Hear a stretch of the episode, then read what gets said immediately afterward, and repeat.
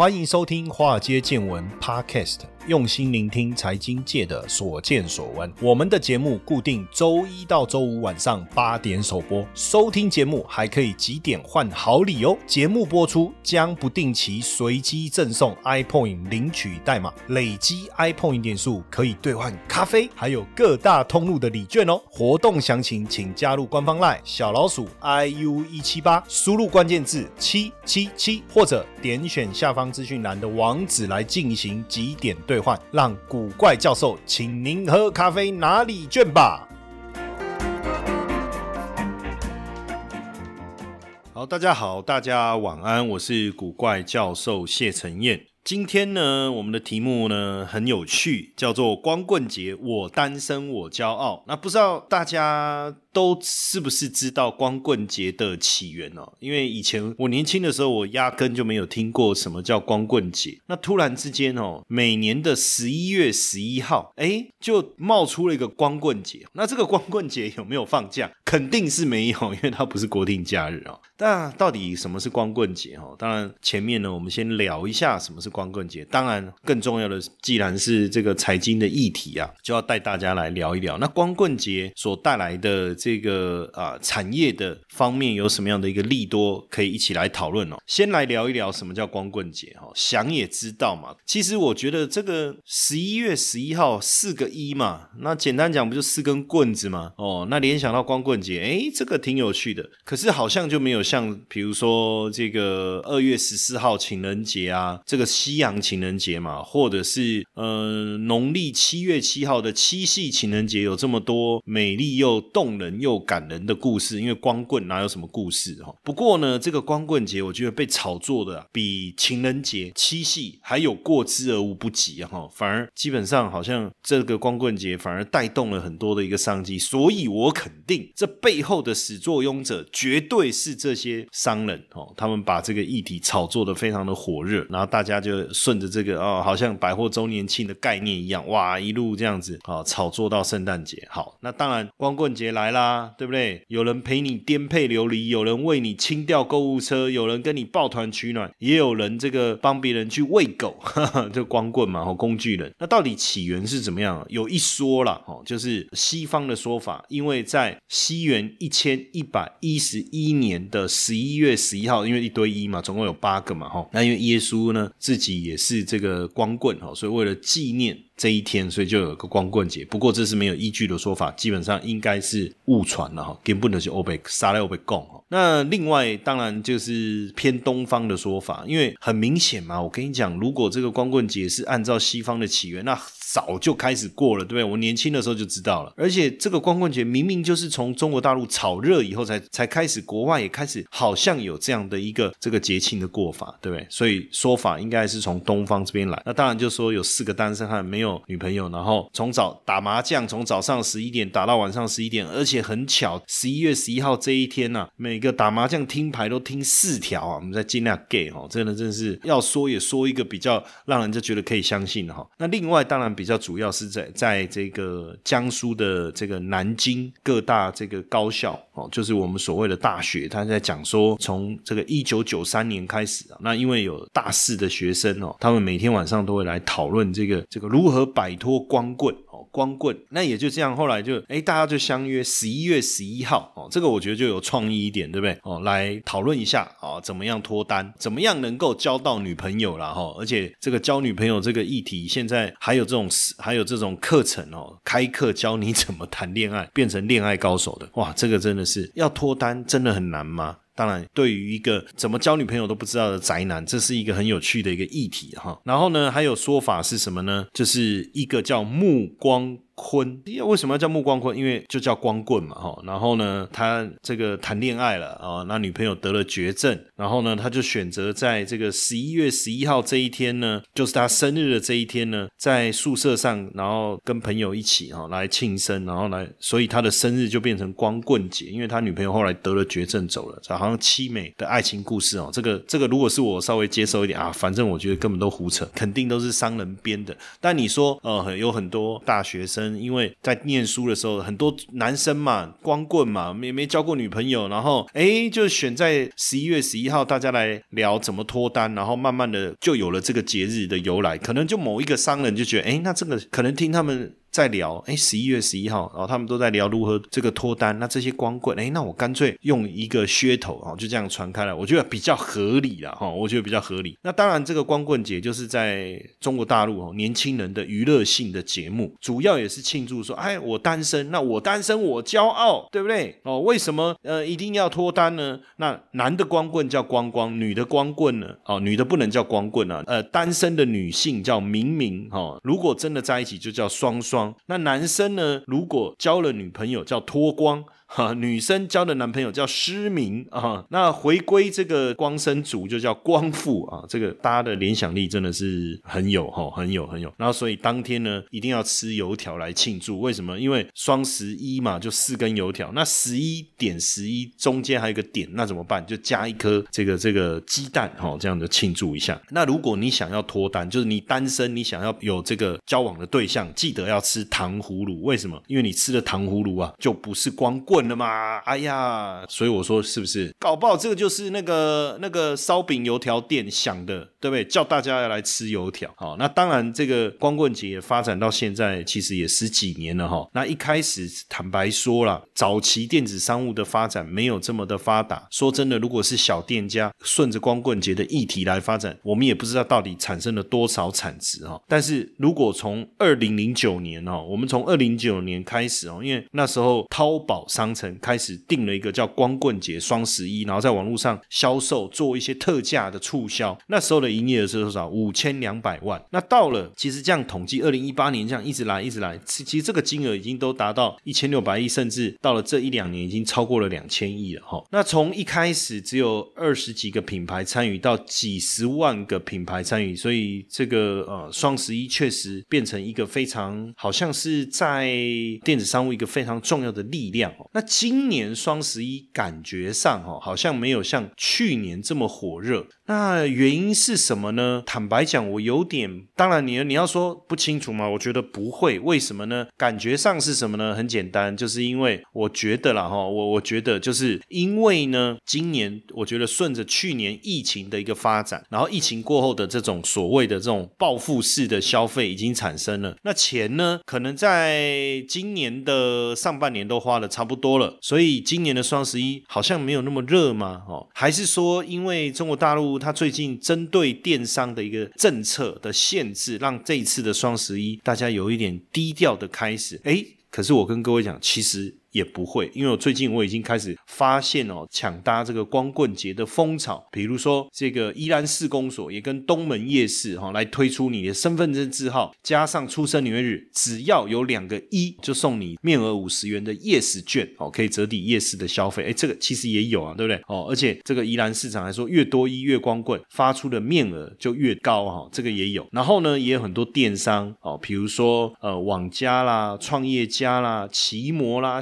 虾皮啦，赖购物啊，还是开始推出了这个双十一的这个优惠，其实还是有了哈。像呃创业家旗下的生活市集，它就以一元补贴哦来回馈消费者，然后。期末购物也有哦，他活动已经开跑了，而且他说第一天呢，开跑的第一天业绩就比平常成长了一百三十趴，所以其实还是有虾皮购物也开始也开始了哈，也也针对各个品牌也推出各种游戏哦，来吸引这个这个用户来参与这个双十一的这个活动哦。那电商平台造访人数，按照过去的经验呢，其实呃随便啊都都等于时间百货周年庆哦。那过去大家在看双十一，其实就是促销哦，就是。是促销，可是现在呢？大家对于双十一其实已经开始去思考哈，怎么在各行各业来拼流量。从过去不断的促销到现在拼流量，那因为电商整个发展的红利已经慢慢消退了，所以它已经进入了一种所谓稳定成长的阶段。当然还是能够稳定的带来惊人的一个销售成长，但是更重要的是怎么把流量然后变成很好的一个转换率，然后变成客户的一个消费哦。这个我觉得是，尤其是疫情。情过后，因为因为网络销售已经变成常态了嘛，那你怎么样让刺激大家哈？刺激大家，而且双十一呢，其实今年呢更重要的是做了一个所谓的直播带货，因为呢，呃，十月二十号，今年十月二十号，天猫跟京东呢已经开启了双十一的预售，也就把这个双十一呢正式拉开了序幕。从淘宝直播开播的第一天哦，开播的第一天，直播观看人数啊都在两两亿以上哈，销售额竟然冲到了平均来讲哈，合计啦就这两天和合计是两百亿哦，所以是呃基本上你说有没有这个热度哦，有没有这个这个像过去这么样强烈的一个气氛，确实还是有。那天猫的双十一呢开卖呢才一个小时哦，就有两千个品牌成交额超过去年一整天哦，因为这个确实是一年一度的盛事嘛，消费力整个大爆发哈。那第一天第一个小时呢，有超过两千六百个品牌啊，成交的金额就超过去去年一整天。呃，所以到底有没有？我觉得还是有啦，因为当然，因为今年呢，电商平台受到大陆政府的一个强力的监管哦，所以本来我就一直在思考，哎，今年的双十一到底怎么样，能不能吸引到庞大的一个买气？因为很多平台还是在十月底就开始预购，然后十一月初呢就正式开卖，其实还是有非常好的一个销售的一个情况哦。那当然呢，就是说预购哦，然后呢，这个也不局限哦，在十一月十一号当天结结账，然后同时配合这个直播带货的方式，确实炒热了整个气氛。那手机三 C 产品还是一级战场，当然服务呢有开放的更多了哈，而且呢越晚大家剁手剁得越厉害哈。当然很多人就说，为什么每次这个消费都要搞到三更 半夜哈？啊，不过这种就是光棍嘛。你当然以前我们在念书的时候，其实也是都等到那个那个那个晚上才会精神抖擞嘛，才开始嘛，哈，才开始。那当然大家也开始去思考哈，怎么样把这个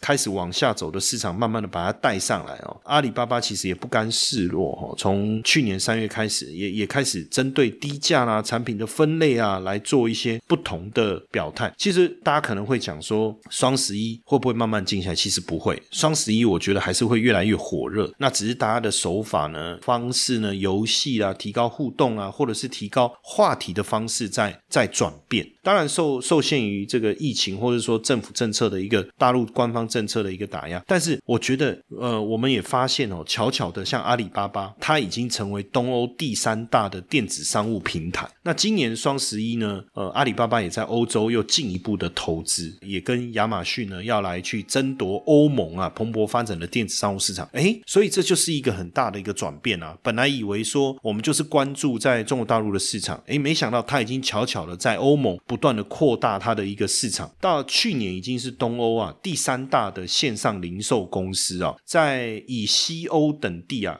亚马逊当然还是最常使用的平台，诶，可是，在疫情期间呢，这个业绩却没有什么成长，那市占率是维持在，也就在十九趴附近，诶，但是阿里巴巴呢，透过这种双十一这种热潮呢，往欧洲大规模的扩张哈，那去年双十一光是当然中国地区销售的金额呢，已经超过新台币两兆，那当然就成为它扩展海外的一个强大的一个资本，所以它透过电子商务网站呢，在海外也推广购物节，然后呢，透过允许外国的企业跟消费者呢，来直接跟中国工厂的购买哈。那旗下呢，他们的负责人接受访问的时候呢，说：哎，现在在西班牙也好，俄罗斯也好，巴西也好，哦，也是他们海外扩张非常重要的这个国家哈，非常重要的国家。接下来就是我们今天的彩蛋时间，iPhone 领取代码 i 三八六六。活动详情呢，请到下方的说明栏观看。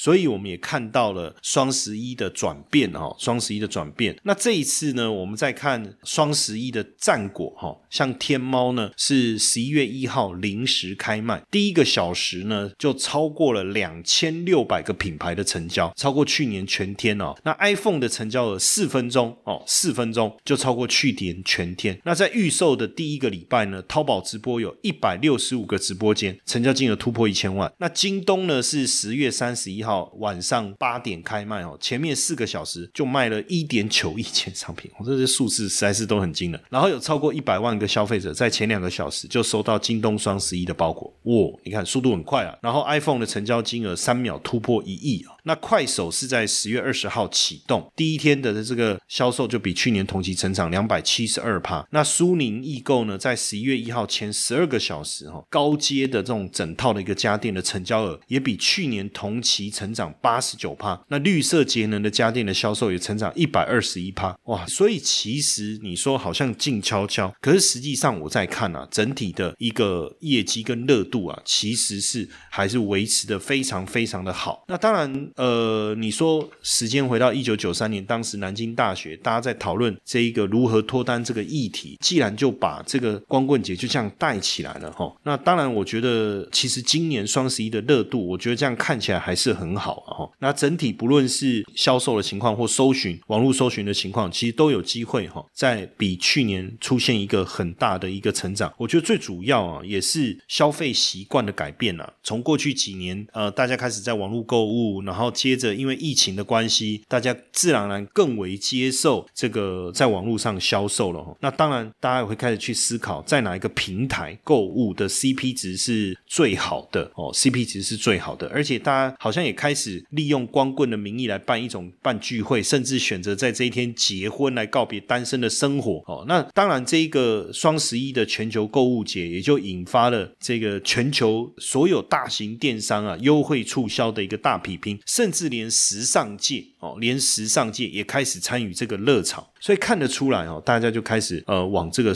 这种节日的庆祝哦。而且我觉得最容易接受的是哪一个世代？就是千禧世代。千禧世代，因为千禧世代啊都很怕害怕，就是现在所有的品牌只要上网，都很怕被贴上老人牌。哦，所以你怎么样打动千禧世代？怎么样够潮？怎么样够吸引人？跟得上潮流？当然就呃能够吸引千禧世代。那对于实体零售来讲，当然电商的一个热络，是不是会影响到呃实体商品的一个发展？加上现在我刚才讲到直播带货的贡献，慢慢的似乎整个消费形形态也跟着被改变。所以我我我我觉得啦哈，这几年从这个角度来看，这个也是为什么大家也担心说网络的一个发。达会给这个实体的产业带来一个影响，但是我觉得虚实整合，哦，虚实整合，甚至我更乐观的去看待未来元宇宙的发展，怎么样融入到这个线上购物的场景里面。说实在的，我们现在购物的消费体验呢，实体的消费经验是你可以摸、可以看、可以体验，对不对？那到了线上以后，过去你就是看看 DM，然后点一点文字介绍，但是你有没有发现，现在文字的介绍越来越生动，甚至透过这个图片各种角度的一个拍摄。甚至有这个名人哦，实际的，比如说衣服好了，他穿给你看，然后拍一个影片的这种感受，但我觉得还是不够啊，只是说没有更好的体验给我们，那我们只好透过这种线上的这种气氛的一个炒作。所以为什么直播带货会吸引人？因为有一个人在跟你互动，然后再跟你把你的这个购买的情绪整个把它掀起来。那所以未来，诶，如果我觉得有一个这种所谓的沉浸式的体验，能够让你进入到这个实际的产品的感受，可能会更为惊人。那其实。实跟大家透露一个，大家都在讲双十一，双十一，对不对？其实我说真的，最早双十一就是阿里巴巴发展起来，因为它用的是光棍节的概念，让单身的人能够在这一天尽情的购物嘛。哎，可是其实还有个购物节叫什么？叫六一八。哎，为什么突然之间好像又来了一个六一八这个购物节？那六一八又怎么来的？六一八哈，最早的概念是来自于京东。为什么？你看阿里巴巴。京东这几个就是电商的龙头啊，那你双十一的概念已经被谁抢走了？被阿里巴巴给抢走了，也被他注册了啊，你知道吗？哦，阿里巴巴把双十一的相关的都把它注册走了，哦，那别人就不能注册，那怎么办呢？哦，那当然，京东就在想，六一八这一天是京东集团创立的日子，那干脆双十一操作这么成功，我们虽然是跟进，但是再怎样，我们就是一个市场的跟随者，那干脆我们来创造一个六一八购物节，当然购。购物节反正行之有年啊，只要到了购物节就有折扣嘛。那怎么样能够更划算？八折，哎，好像愿意有冲动；五折，哎，可能更好吧，是不是？所以大家就在想，怎么样不要陷入价格战？可是当然，我觉得不管怎么样哦，你你优惠还是能够吸引客户嘛。所以现在大家不管你讲六一八也好啦，双十一也好啦，双十二也好啦，圣诞节也好，反正先来一个预热期，吸引大家的注意力，在预热期间，然后让大家知道有这个出。促销的存在，有这个讯息，那你要不要先追踪，先 follow 一下，甚至放到你的购物车，再来活动期间就促销，真正的开始把所有的能量集中在这个地方，然后把它爆发起来，对不对？设计各种狂欢的这种这种节庆感，好游戏的一个互动。那当然最后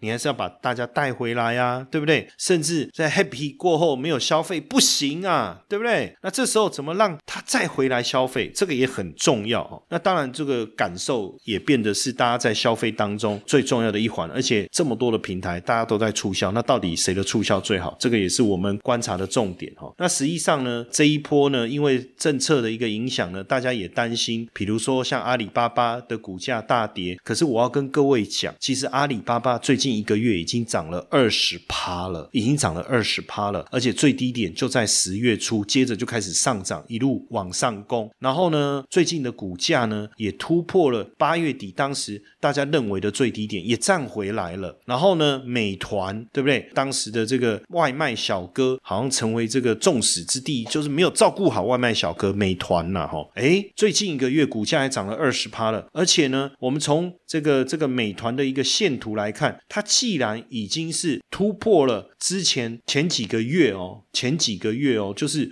八月跟九月这个平台整理的这个高点已经突破了，而且也测试过，已经站稳了。然后呢，京东对不对？坦白讲，整个电商的在这一波大概都是这个众矢之的了哈。哎，但是这个京东呢，最近一个月呢也涨了十七趴，你看哦，不知不觉哦，不知不觉哦，也涨了十七趴。然后呢，这个当时呢，在这个七月底啊，哦，还有这个八月底啊，股价都突然之间急杀嘛。现在的股价早就都已经站回当时急杀的起跌点。哎呦，是不是？然后再来网易。有没有？网易也是啊，这个月涨了多少？二十六趴，已经涨了二十六趴。所以在大家这之前呢，对于这种所谓的这个新经济的这种概念股啊，哈，电商啦，或甚至电动车的，那等一下我再讲电动车哦，因为电商电动车的部分那更强了。那电商的部分，大家原本很担心嘛，啊，政策的打压，可是实际上我觉得反而带来一个蛮有趣的一个投资机会。为什么呢？因为我们都知道哈，每年的这个光棍节绝对都是电。商业绩最好的月份，所以按照过去的经验呢，其实像阿里巴巴这样的一个股票啊，早在这个过去，如果按照过去的经验呢，基本上都是在光棍节之前呢就开始起涨。如果以去年来讲好了，它其实就是在光棍节之前股价就开始大涨，股价就开始大涨了。不管是这一个阿里巴巴也好哦，还是京东也好，因为京东呢也是这个非常知名的这个电商。嘛，我刚才不是也讲到六一八，而且我跟你讲哦，它香港的股票代号叫它的股票代号，大家猜猜看是多少？暗示一下嘛，因为它他们六一八购物节嘛，它股票代号就是九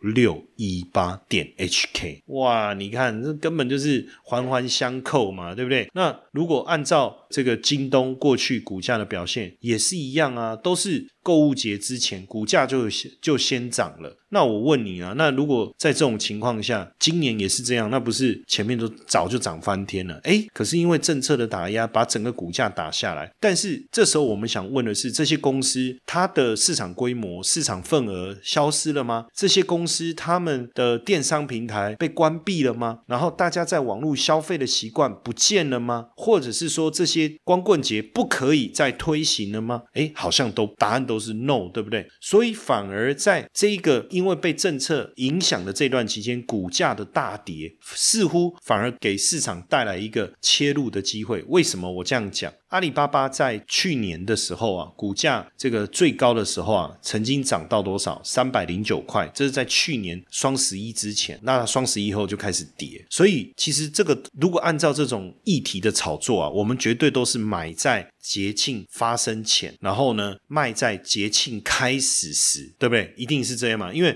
所有的利多在前面就反映了嘛。那你双十一就是你你的这个放鞭炮最后的高潮嘛？那你之后还有什么高潮可以显现？对不对？没有嘛？那你说延续什么双十二，那个大概都已经没有什么 feel 了，所以后面要再有更大力度很困难，股价要开始跌。哎，但是这么一跌，你知道吗？因为政策啦，这个蚂蚁上诉啦，哦，就是蚂蚁不能上市，所以他要上诉，有没有？所以我说蚂蚁上诉就是蚂蚁金服嘛，哈，这件事情早就已经烟消云灭了，哈，这个叫灰飞烟灭，哈，这个已经没有人在谈这件事。加上政策性的打压，也让它的股价跌到了最低多少？一百三十二块，这是打几折？哎，低于五折啊！如果股票市场能够跌成这样，那这个也也真的是太夸张了，太惊人了。可是重点是政策面的一个打击，这家公司不是不能再营运，不能再营业。刚才我不是讲吗？东欧啊，对不对？它发展去东欧啦，然后东欧既然成为前三大的这个电商平台，这就是一个转变哦，让他们开始跨出去中国大陆，然后往全世界发展。我们不得不说了，也许这就是一个很很好的一个转机。那也因为这样呢，股价其实最近早就稳定下来，所以有没有可能反而在这个双十一啊，双十一过后啊？跟过去的一个截然相反的方式，反而是在双十一过后，因为双十一之前股价大跌，跌成这样子，然后结果呢，在双十一过后，反而股价呢，因为大家发现说，哎，所以以前他们在做的事还是可以继续做啊，然后业绩还还是很好啊。哎，那这样子是不是反而大家的买气就回来？你如果说像这个这个京东，在这个今年二月初的时候，它股价最高涨到四百二十二块钱，然后今年最低的时候跌到多少？最低跌到两百三十六，也几乎是腰斩情况。然后好不容易慢慢最近股价稳定，但是都还没有真实的去大幅度的反映这个接下来整个购物季发展的一个利多。所以在这样的情况下，如果过去来讲，本来就应该在这一个第四。四季初的时候去买相关的个股，然后能不能延续到隔年的第一季？按照过去的经验是这样，结果今年的这个。前面的这个这个热潮并没有被带上来，那会不会反而后面开始产生一些爆发力？哈，所以像我刚才就跟大家讲到，像不管是这一个阿里巴巴也好，哈，然后还是美团呐，还是京东啦，还是网易啊，甚至我要讲就是说，像电动车的比亚迪，最近一个月涨了多少？三十趴。小鹏汽车涨了多少？三十八趴。理想汽车涨了二十一趴。然后大家所担心的这种网络上的这种呃，像哔哩哔哩，不知道大家知道哔。比如就是那个弹幕嘛，哈，跑出来那个弹幕也涨了二十五帕，哦，所以呃，慢慢的这个这个整个议题稳定下来以后啊，哈，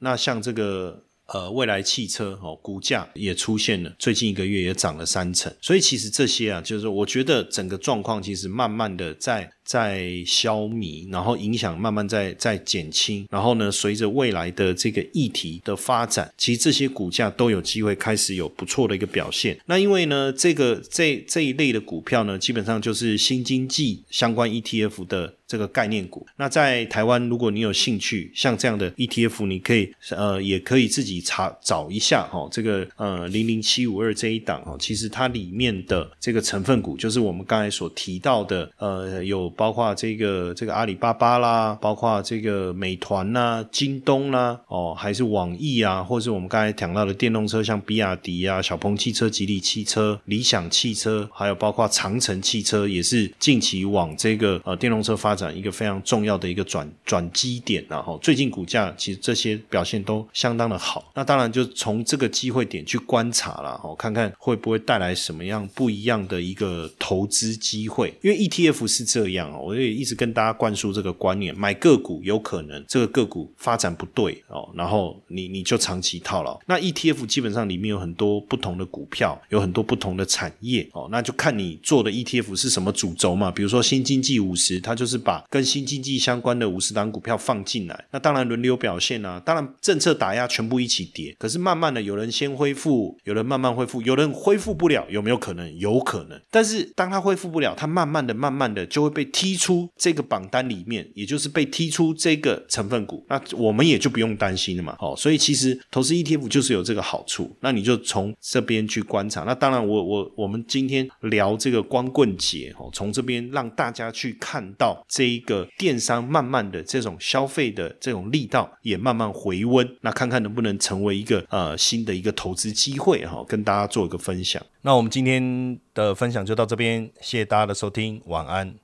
受不了，受不了，实在是令人生气啊！为什么诈骗集团一而再、再而三的要利用我的头像、利用我的名义来成立赖社群，跟我们的粉丝们来骗取金钱呢？这实在是令人受不了。所以我决定跳出来，以我古怪教授本人的名义，真的来成立一个赖的社群。透过这个社群，希望能够跟大家好好的交流，也能够把正确的投资讯息分享给大家。如何加入呢？只要在我们节目下方文字点击这个连接，就可以直接加入我们的的这个赖的这个社群，或是到脸书的粉丝页上方有一个 banner，你看到这个有一个人气的在抓头的那一个。就是我啦哦，那点击进去也可以直接加入我们的赖社群，赶快点击，赶快加入，希望未来每天在线上跟大家好好聊一聊，不要再被诈骗集团骗了，好不好？不要再加入诈骗集团成立的赖社群了，加入正宗古怪教授谢承彦的赖社群。